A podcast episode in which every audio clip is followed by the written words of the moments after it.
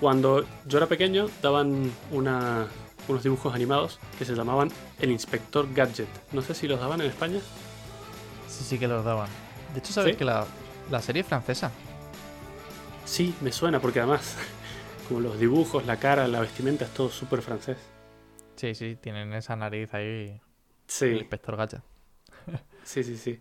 Bueno, para quien no lo conozca, que serán los millennials probablemente, el Inspector Gadget era un dibujo animado de un inspector justamente que tenía un montón de aparatos y hacía cosas con ellos, como que sacaba un helicóptero del sombrero, tenía un montón de, no sé, era un inspector que resolvía casos con aparatos tecnológicos muy raros y muy locos. Y Yo me- creo que más o menos no tenemos, no tenemos la misma visión del inspector Gadget, ¿eh?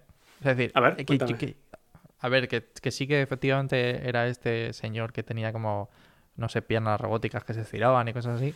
Pero al final el que acababa resolviendo todo el trabajo era el perro y la sobrina, ¿eh?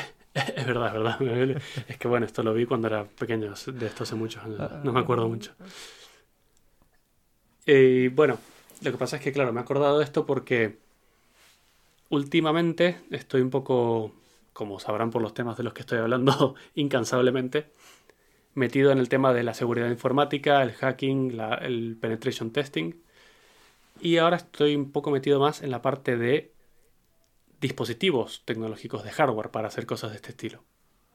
Entonces, bueno, me acuerdo del Inspector Gadget porque es más o menos el baúl de juguetes que tendría un hacker. Sería un montón de, dispositivos muy divertidos.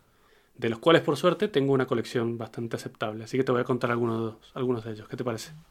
Eh, vale, es decir, vuelvo, vuelvo a hacerme hacer la- el típico warning este de el disclaimer de yo no me hago cargo de nada, que si te tienen a mato adelante, ¿Te quieren venir a buscar?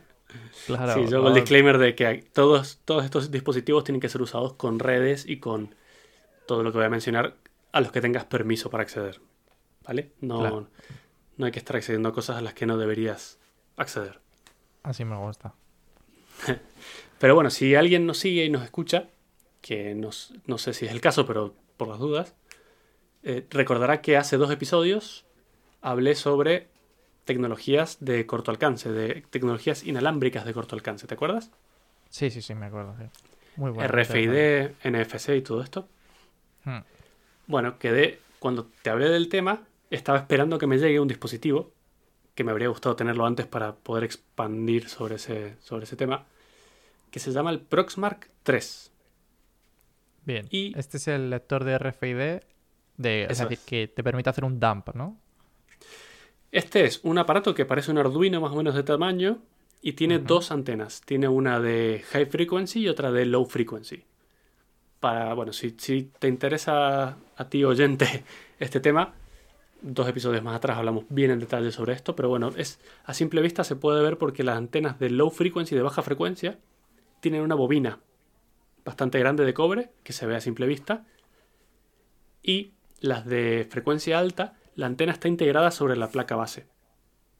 No necesita una bobina, simplemente con una pista de, de cobre sirve de antena. Entonces, bueno, este, este dispositivo te permite hacer cosas muy divertidas.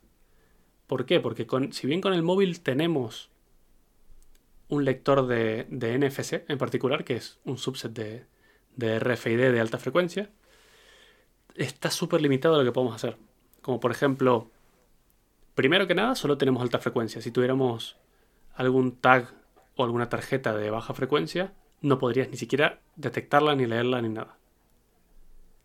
Pero después te permite hacer un par de cosas más divertidas todavía. Que es leer, primero detectar qué tipo de tarjeta le has puesto arriba. Y leer todos los datos que tiene, literalmente todos los datos. ¿Y qué pasa? Que hay estos datos vienen encriptados. Entonces, generalmente las tarjetas de alta frecuencia tienen 1K o 2K de memoria. Esto está dividido por sectores. Y cada sector tiene una clave específica.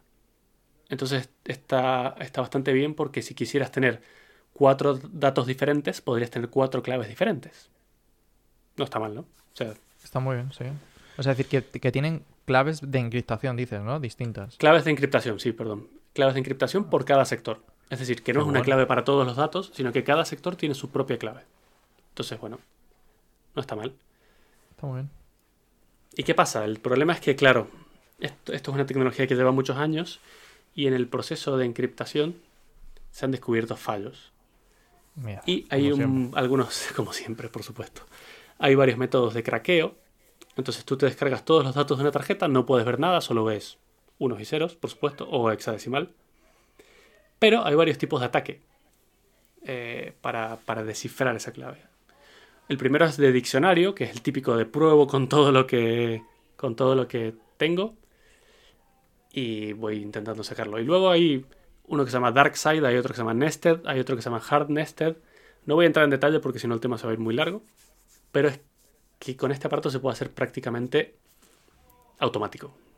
Tú tienes como una línea de comandos, el aparato conectado por USB a tu ordenador, pones la tarjeta encima y le dices, obtén todos los datos de esta tarjeta, él se los descarga y luego lo puedes craquear. ¿Qué te permite craquear? En primer lugar, ver el contenido de lo que tiene la tarjeta. Que generalmente no es mucha información, depende del tipo de tarjeta que sea. Mm. Pero te voy a dar un ejemplo. Eh, una de las cosas más comunes sería una tarjeta de un hotel, ¿no? Sí, vale, bueno. Cuando vas a un hotel siempre te dan una tarjeta con la llave de tu habitación, ¿o no? Sí, sí, sí. Ok. Estas tarjetas, todas las tarjetas RFID, como te he dicho, tienen varios sectores encriptados y siempre el primer sector de todos es el UID, que es el identificador de usuario. ¿Vale? Ese es un identificador único y solo se puede leer, no se puede escribir. Entonces, si tú quisieras clonar una tarjeta, hasta hace poco, no podías. Porque esto es como la memoria RAM y la memoria ROM. La ROM viene grabada a fuego y no se podía escribir. Entonces no podías copiarlo.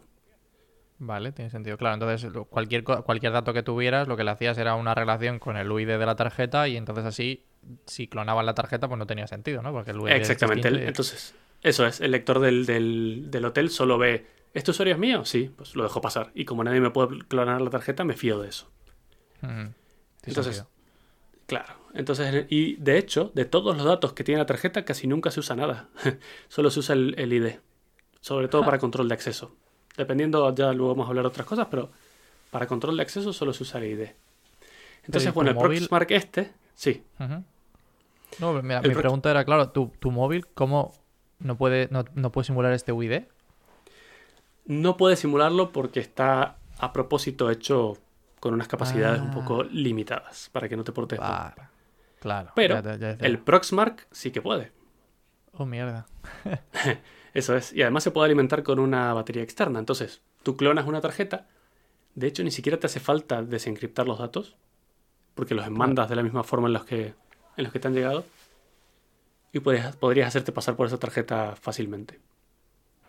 Vale. Qué bueno. Hasta aquí eso, muy divertido, está todo bien. Pero hace no mucho, los chinos inventaron, no inventaron, sacaron a la venta unas tarjetas que te permitían grabar el primer sector. Que es el sector donde está el UID.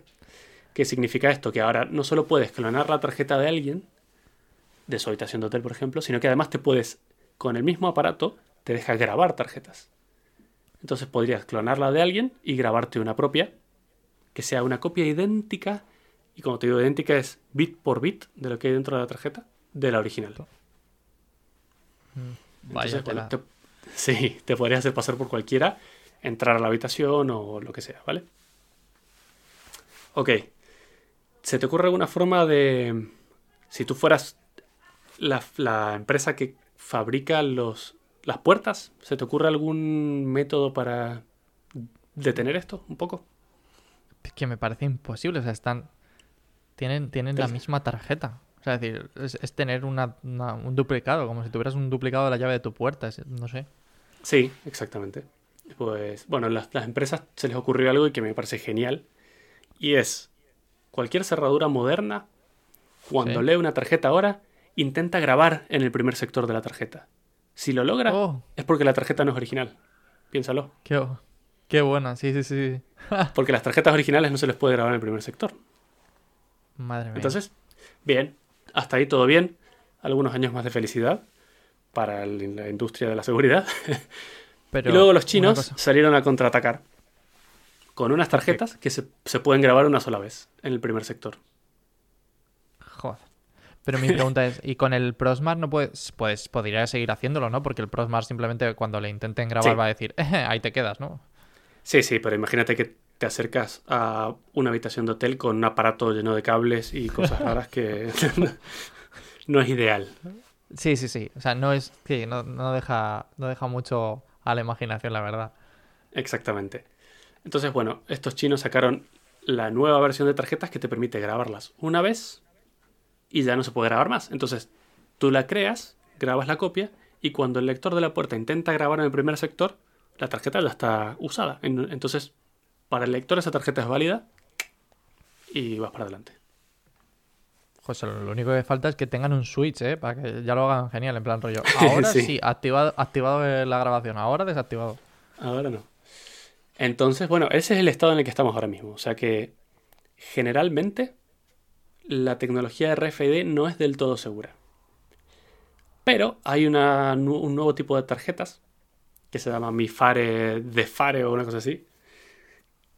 Que lo que hace es intercambiar claves. Hablan como una, hacen como una comunicación y es un intercambio de claves públicas y privadas.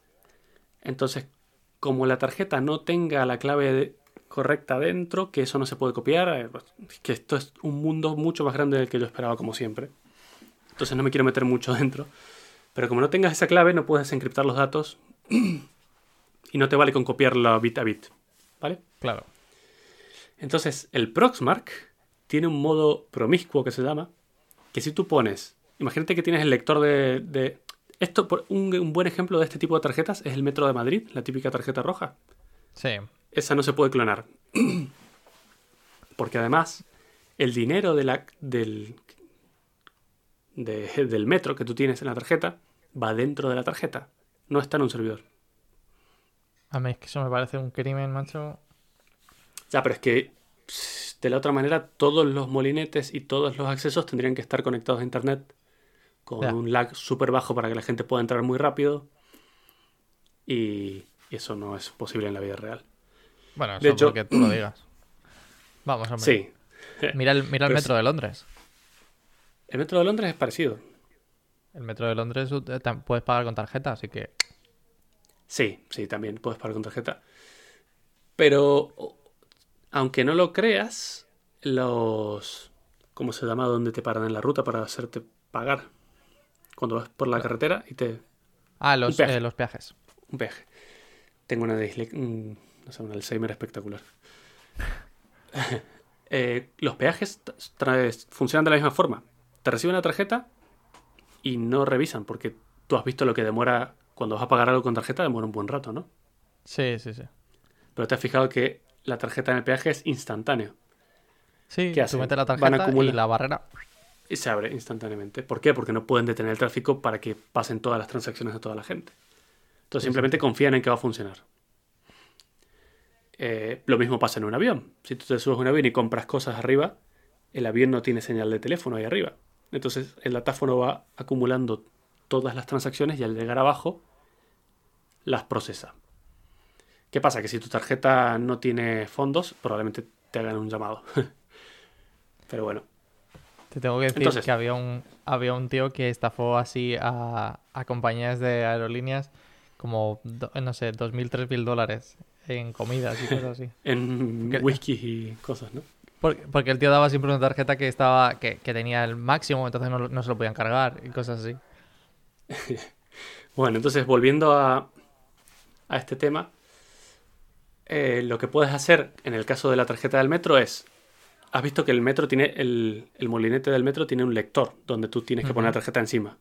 Entonces, lo que haces es poner el Proxmark 3 sobre ese lector y luego la tarjeta encima del Proxmark 3. Es como que este está en el medio. Ajá, claro, sí, Entonces, al estar en proxy, este- ¿no? No, simplemente él no hace absolutamente nada, él no emite nada, pero sí que escucha absolutamente todo lo que está pasando. Entonces, Entiendo. durante ese proceso hay un intercambio de claves que van y vienen, que tú te puedes quedar, y luego con un proceso que necesitas una cantidad absurda de procesamiento, intentar craquear esas claves. ¿Por qué? Porque es como, bueno, cualquier friki de ordenadores sabrá lo que es el MD5, que es un proceso en el que se puede en- encriptar un texto, pero no se puede desencriptar. Entonces, al guardar una contraseña en una base de datos, la guardas en un hash, que es un conjunto de letras y números raros, y ni siquiera el dueño de la base de datos puede saber la contraseña que has puesto tú, porque es esa combinación. Entonces, lo que hacen es combinar, es comparar cuando tú escribes la contraseña con esa que tienen guardada, las dos hashes, si coinciden, es la misma. Entonces, básicamente lo que tú te robarías en el modo promiscuo es el hash. Ya sé que estoy diciendo un montón de cosas súper técnicas y súper complicadas y que no voy a entrar en detalle, pero es más o menos por ahí el asunto. Entonces, bueno, así se podría robar las claves de ese tipo de tarjetas. ¿Y qué pasa? Que esas tarjetas, además del user ID, sí que tienen información adicional. En este caso, pasta. eso es. La carga, la cantidad de viajes que tengas disponibles, por ejemplo. Entonces podrías cambiarte a un millón de viajes y viajar en metro gratis para siempre. Mm, Qué bueno. Por ejemplo. Eh, la, claro, la, la otra. Supongo que el intercambio de claves este también eh, sucede cuando metes tu tarjeta en. En el. O sea, la, en la taquilla, ¿no? En el recargador este. Sí, Cuando tú pagas. Entonces ahí podrías hacer exactamente lo mismo, ¿no? un proceso de recarga, sí, sí, sí, algo así se podría hacer, sí. Lo que pasa es que si te fijas, para recargarlo, te hace meter la tarjeta en un hueco en el que no Sí. entraría el Proxmark nunca. Tal vez justamente ese es el motivo. Vaya. Y o no sea, puedo físicamente utilizar. no entra. Claro, no puedo utilizar las antenas, meterlas ahí en plan. Sí, hay antenas externas. El Proxmark tiene un enchufe para poner una antena externa que puedas usar a distancias más grandes o tal vez para este tipo de casos. Sí, podría ser. Qué bueno. Podría ser. Eh, vale, ¿y qué más te puedo contar sobre esto? Bueno, tiene un montón de funcionalidades, tiene un modo de emulación en el que él se hace pasar por una tarjeta, que es lo que te he dicho antes. Tiene un modo standalone en el que te deja grabar scripts con un botón que tiene al costado, entonces podrías hacer que con un botón, con un clic, te robes una tarjeta y con doble clic emules exactamente la misma tarjeta. Hostia, qué bueno. Este está súper divertido el, el aparato. Pero bueno, eh, lo único que he hecho yo hasta ahora es clonar mi tarjeta de entrada a la oficina del trabajo y, acceder, y funciona perfectamente. Hice la misma prueba con el móvil y no funcionó.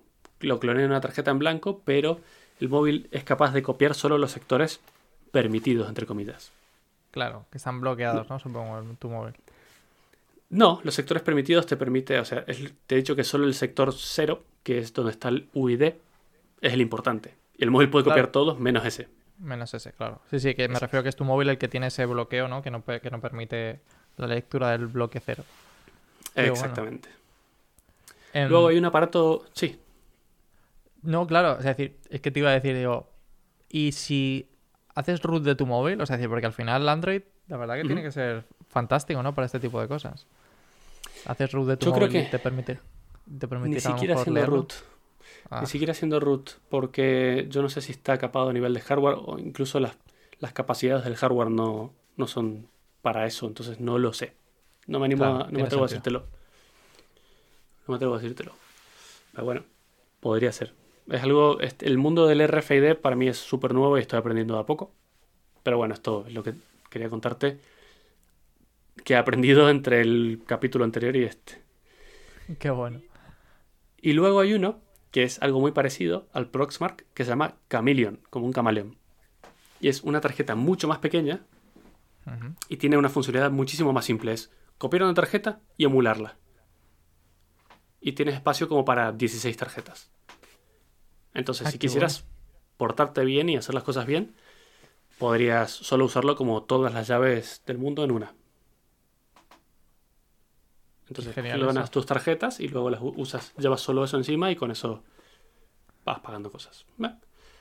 De todo esto voy a dejar eh, links en, en la descripción para que cualquier curioso pueda verlos y, y aprender un poco más si, si te interesa.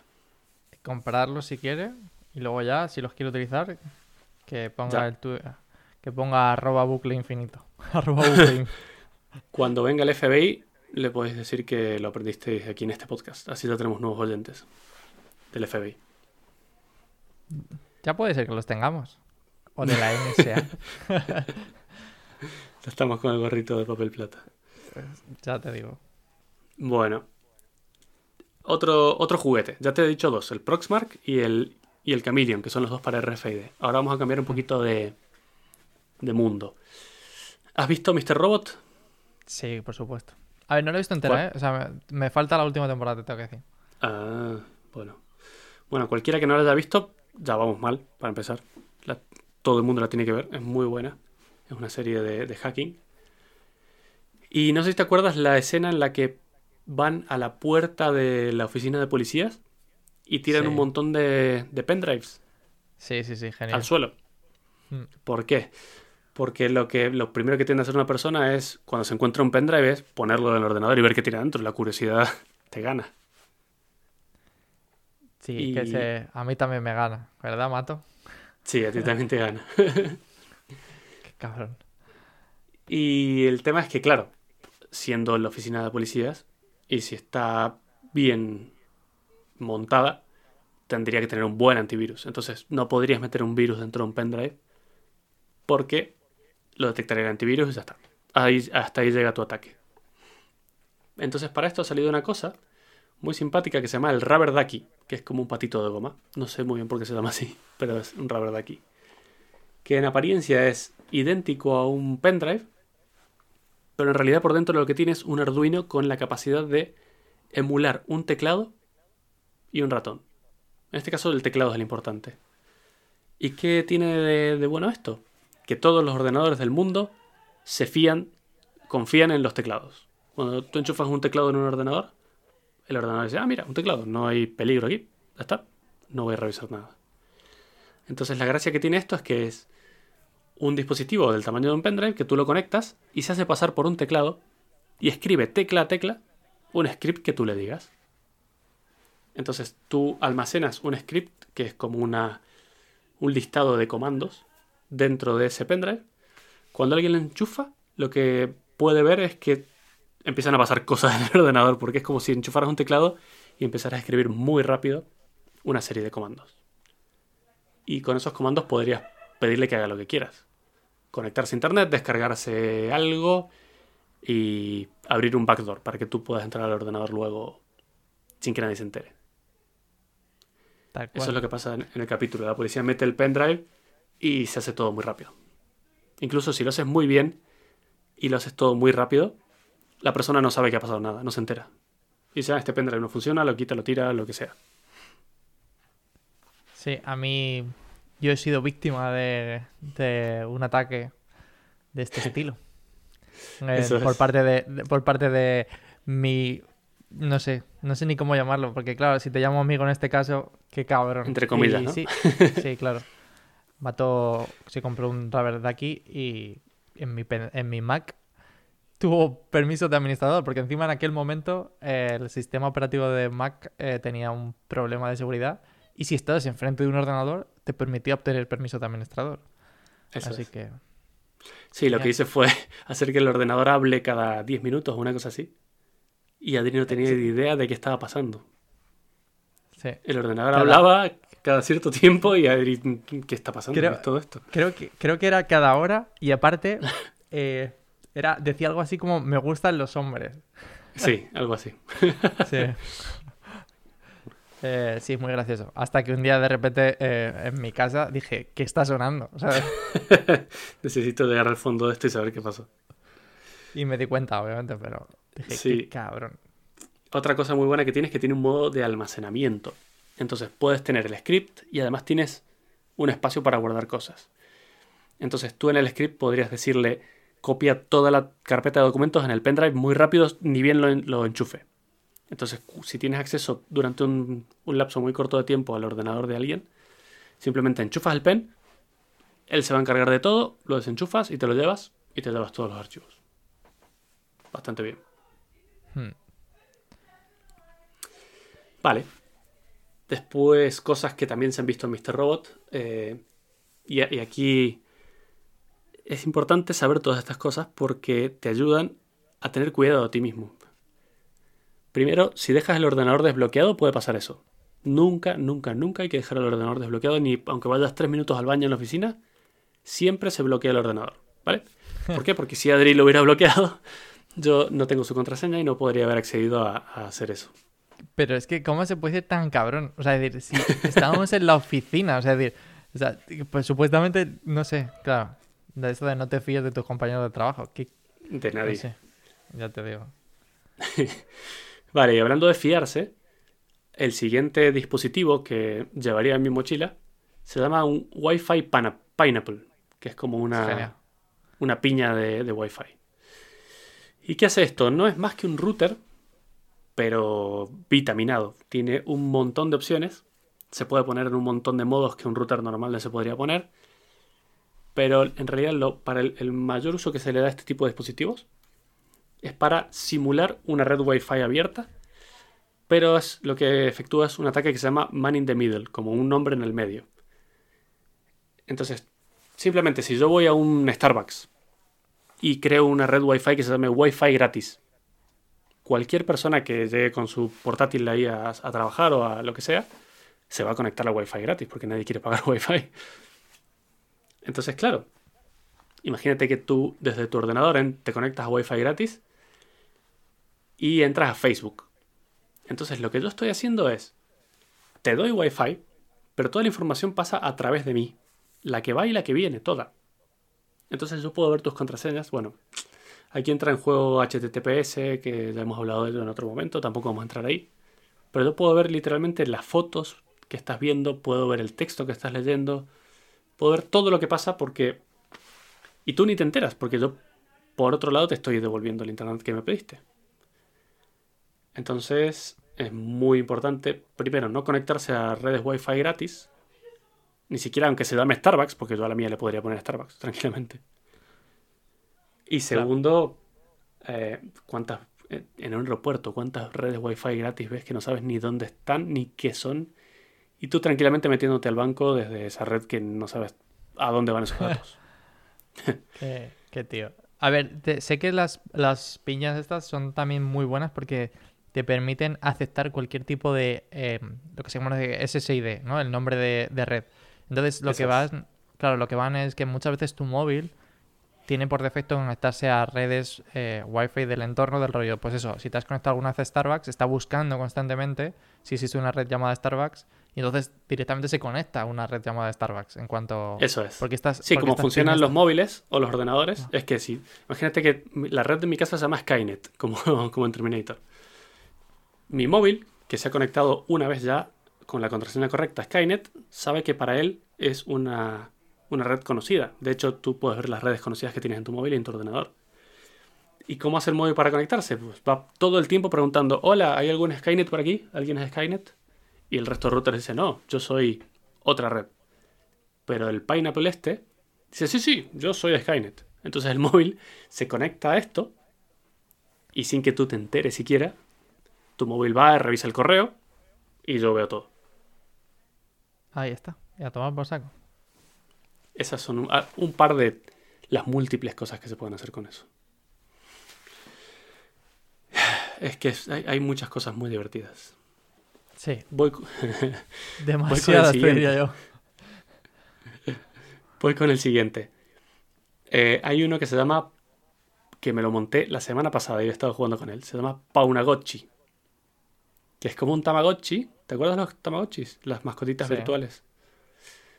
Eh, pero con Pound, que es como algo Pound es como que te gané, te lo he robado. Entonces, esto es un Paunagotchi. ¿Qué es? Es funciona con una Raspberry Pi 0, la pequeña pequeña que tiene Wi-Fi y una pantalla de tinta electrónica. Entonces tú dejas, simplemente hay que enchufarla para que arranque. Cuando arranca lo hace todo solo. Y lo que hace es escuchar todas las redes Wi-Fi en las que él pueda ver en todo el rango y ver qué dispositivos están intentando conectarse a esa red. Mierda. Y muy claro, entonces, ¿qué pasa?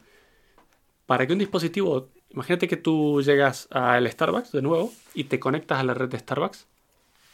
Para conectarte, tú das la contraseña de la red, ¿vale? Pero esa contraseña va encriptada. Con, volvemos a lo mismo de antes, una clave pública y una clave privada. Esas claves, hay una vulnerabilidad en el sistema de Wi-Fi que usamos en el 99% de los lugares a día de hoy, que esa clave se intercambia durante el proceso de, handshake, que es como darse la mano, que es como cuando nos ponemos de acuerdo. Entonces lo que hace el Paunagochi es escuchar ese proceso de handshake y robarse la clave.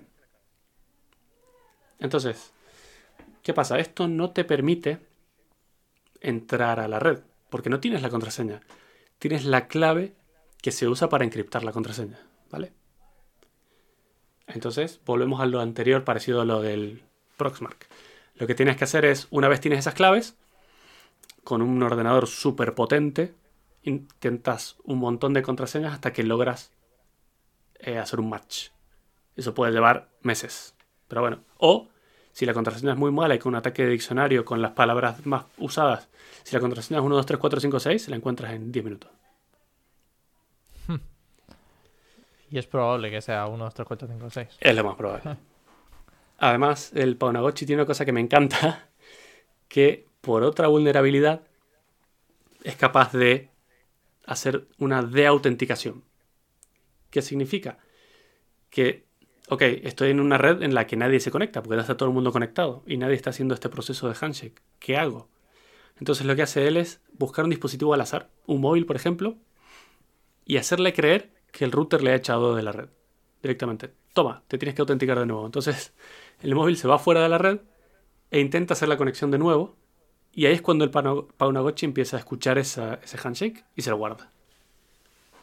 Hostia, qué crack. Pero no entiendo, no entiendo cómo consigue decirle al, móvil que, que le ha echado, la verdad. Es, te desautoriza, es, una otra vulnerabilidad del protocolo del 8, 811. no me acuerdo. 802.11g, supongo. Es, es, es, de ese protocolo. Tiene, tiene este problema. De hecho, vamos a hablar un poquito más en un segundo sobre esto. Pero claro, aprovechándose de esa vulnerabilidad, él es capaz de echar a cualquier dispositivo de cuya red no tenga handshakes y entonces lo va a obtener igual, porque el dispositivo automáticamente va a intentar conectarse otra vez. Y lo curioso de todo esto es que se llama Paunagotchi porque mientras está haciendo eso, es como una mascota virtual que tiene una carita. Y se pone contenta cuando puede echar a alguien, eh, cuando tiene muchas redes Wi-Fi que, que espiar. Se pone triste cuando no hay redes Wi-Fi, se aburre. Es muy curioso, es muy bueno, muy japonés todo. Y bueno, ese lo he logrado probar. Tengo algunas claves de redes autorizadas, por supuesto. Y todavía no las he podido... por quién? Por mí. he probado con las de mi casa. Ah, vale, vale.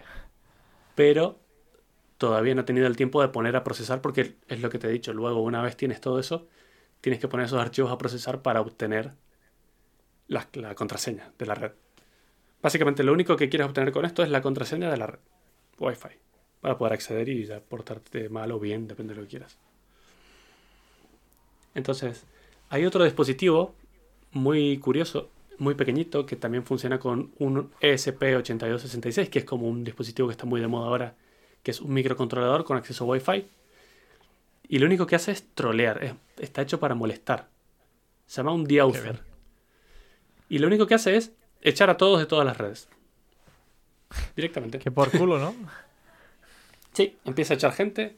Entonces, si, quieres ir a un lugar en el que no quieres que funcione Internet, activas eso, que además tiene el tamaño de, ¿qué te puedo decir? Nada, del, llavero. Sí, de un llavero, del control remoto de abrir un portón o algo. Ese tamaño tiene. Y es capaz de echar a todos de todas las redes. Y tiene otra capacidad que es de crear redes fantasmas. Entonces, si tú entras a tu móvil y quieres conectarte a algo, te sale una lista absurdamente grande de redes que son basura. Y que pueden tener el texto que tú quieras. Sí. Me parece genial. Creo que sí que voy a ir con uno de estos aquí a la oficina aquí. Pero es que además es casi imposible encontrar quién lo tiene. Y es absurdamente destructivo con el tamaño que tiene. No sé, imagínate ir, ir a una conferencia de, de Apple con uno de esos. Hombre, yo me imagino, yo me imagino que en esos sitios. ¿Has visto Silicon Valley? ¿Te acuerdas de.? Sí, es verdad, hay un, episodio en el que va de algo parecido. Claro, que intentan justamente eh, utilizar Pineapples justamente para, para descargar su aplicación en todos los teléfonos, pero eh, hay gente con, obviamente, con antenas de radio buscando las señales y eso no es, eso no es del todo difícil Eh, el problema está en que las señales rebotan y bueno, es un poco complicado, pero bueno, se puede, se puede medir la, la Sí, fuerza de una después de señal. un rato, sí. Creo que va a ser más fácil encontrar a alguien en, en actitud sospechosa que encontrar el origen de la señal. Pero bueno, no sé, son cosas curiosas. Y eso, no hace falta que te compres nada, solo teniendo, yo tengo de esos microcontroladores en casa un montón porque los uso para diferentes proyectos. Y eso es simplemente grabar el, el firmware y ya funciona. Y alegría. Joder. Alegría total para todo el mundo. ¿Qué más? Eh, otro dispositivo son los keyloggers de hardware. ¿Qué es esto? Un keylogger es un dispositivo que graba todo lo que escribes. Entonces, imagínate que entras a la página de nuevo a Facebook y escribes tu contraseña, él guarda todos los las teclas que has presionado en una memoria. Entonces, hay unos de hardware que vienen que enchufas entre el ordenador y el teclado está este aparatito. Entonces el aparato se enchufa por USB y el teclado se enchufa al aparato. Y esto es muy útil sobre todo para ordenadores de los de torre, los de juegos, por ejemplo, que no ves a dónde está enchufado el teclado. Claro, tiene sentido. Ajá. Entonces ahí podrías tener este aparato enchufado. Los más modernos tienen hasta Wi-Fi. ¿Qué significa esto? Que tú simplemente lo tienes que enchufar una vez y nunca lo tienes que volver a buscar. Simplemente estando a unos 20 metros del ordenador, te conectas por Wi-Fi a ese dispositivo, obtienes todas las teclas que ha apretado esa persona durante un mes o el tiempo que lo dejes y no tienes que tocar nada. Mierda. Sí, y esa persona eso. si lo encuentra, pues no tiene forma de llegar a ti de nuevo. Es como, ya está. Yo ya tengo lo que quería, no sabes de dónde viene, no sabes qué es. Hay que tener, hay que tener mucho cuidado. Hay, hay dispositivos muy divertidos que están saliendo y, que se pueden usar para hacer muchas maldades. Sobre todo, más que para datos, sí, bueno, para datos personales, pero datos de empresas con información sensible, estas cosas son súper, súper fáciles de meter en un ordenador. Sobre todo si se lo metes a un usuario que no sea muy ávido de internet. O muy, muy avispado, digo, de, o, que, o que sea de IT. No sé, alguien de contabilidad. Le, le Sí, das sí. un pendrive de esto o le enchufas un aparato que... de hecho hay muchas fotos en internet que ponen un aparato conectado a un router y le ponen una, una pegatina que pone eh, No dispositivo de IT, no, no quitar. ¿Quién se va a atrever a quitar eso? de- y en realidad lo que está haciendo es dando acceso a cualquiera a una red privada. Mierda. Joder, es, es genial para que... Porque yo me imagino a la gente que, claro, que sin tener ni idea es, es muy difícil, ¿eh? Sí, sí, sí, sí, es muy difícil. Vale, ahora te voy a hablar del penúltimo dispositivo y ya te dejo en paz. El penúltimo es un móvil Android que no uses. Se puede convertir en un ordenador bastante potente de hacking. Porque vienen unas distribuciones, bueno, mucha gente sabrá que Android está basado en Linux. Y básicamente casi todos los procesos y los programas de hacking están escritos en Linux. Entonces vienen unas distribuciones de Android, que son como versiones de, Android, pensadas y diseñadas para pentesting. Entonces directamente grabas esa distribución en un móvil y ese móvil tiene un, un montón de funciones parecidas a las que te he dicho antes. Con el Pineapple o como el Paunagotchi puede hacer ese tipo de cosas. Un montón. Claro, y tienes todo, ¿no? Tienes todas las antenas, tienes, R- o sea, tienes NFC, tienes eh, Wi-Fi, tienes eh, Bluetooth. La verdad que está muy bien pensado. y bastante capacidad de procesamiento últimamente. Claro. Pero además de todo, lo mejor es que no es sospechoso. Si tú vas por la calle o en una conferencia con un móvil en la mano, si miras Sí, sí, alrededor, el 80% del resto de las personas están haciendo lo mismo, o sea que pasa desapercibido. Vale, y ahora sí te voy a hablar del último. O sea, si tuviera un- una caja de juguetes, tendría todo esto y además uno que tú conoces también, porque lo hemos comprado. Bueno, entonces ya sé cuál es, o sea, porque yo, a diferencia de Mato, es decir, eh, no estoy tan puto loco para que me detengan, ¿sabes? Y, y solamente me he comprado el flipper. Exactamente, creo que de este hablamos en su, el día que lo compramos, básicamente. Sí, justo. Y, y es un aparatito también, en realidad este, no sé si lo sabías, pero parte del Paunagotchi que te he hablado. El Paunagotchi fue la idea original de este. Me lo he imaginado, me lo he imaginado porque, porque suena muy parecido, ¿no? Exactamente. Suena. El Flipper Zero es como un aparato de qué tamaño tendrá. De un. como un reproductor de MP3 antiguo de estos. Sí, para, para la Gen Z supongo que un llavero un poco grande. Un mechero, Porque- a lo mejor. Sí, un mechero, sí, sí, algo así. Ajá. Y bueno, lo que tiene esto es una pantalla que tiene un delfín dentro, que es como tu mascota también, y la mantienes feliz haciendo cosas. ¿Qué pasa? Que este es un todo en uno que si llega a ser lo que nos han prometido, es espectacular. ¿Por qué? Porque primero, tiene una antena de radio para emitir y para recibir. Pero no solo de radio de RFID. Tiene RFID de alta y de baja frecuencia, las dos, igual que el Proxmark. Pero además tiene radios de unas frecuencias intermedias que se usan para abrir los portones de las casas, abrir las barreras de un, de un parking, o la- las frecuencias que usan los dispositivos IoT para encender y apagar las luces, por ejemplo. Incluso tiene un modo de escucha que analiza señales que hay por el aire y te dice, ah, yo creo que esta es de un dispositivo IoT. Creo que esta otra es de un portón. Qué bueno. Es espectacular. Se podría hacer la misma clonación de tarjetas que te he dicho antes que con el Proxmark, porque también tiene esas antenas específicas. Tiene Bluetooth. Tiene infrarrojos para también, no sé, cambiar la tele de algún lugar que estén poniendo un partido de fútbol aburridísimo, lo cambias por otra cosa. Me parece genial. Tiene puertos de entrada y salida electrónicas por si quieres hacer tus cosas, porque además tiene plugins y te permite escribir tu propio código en Arduino y lo subes a- al Flipper y tienes acceso a todas estas cosas que te estoy contando. Además también tiene USB y se puede comportar como Bad USB, que es lo que te he comentado antes del Rubber Ducky. Este podría hacerse pasar por un Rubber Ducky también. Y ahora le han que- puesto una tarjeta micro CD para que puedas guardar todas tus maldades ahí dentro. O sea, está Que me todo parece genial. en uno. Sensacional. Es decir, me parece que este sería como el, la navaja, ¿no? El, o el, La navaja suiza. la multiusos, claro, la multiusos de, de- del hacker. Sí, yo, a ver, me temo que seguramente hará todo mal. todo pero mal. O sea, hará muchas cosas, pero ninguna especialmente bien. Pero como para entretenerse y, y salir del paso, yo creo que va a ser muy, muy divertido. Evidentemente, vamos a hablar bastante sobre este tema una vez lo tengamos con nosotros.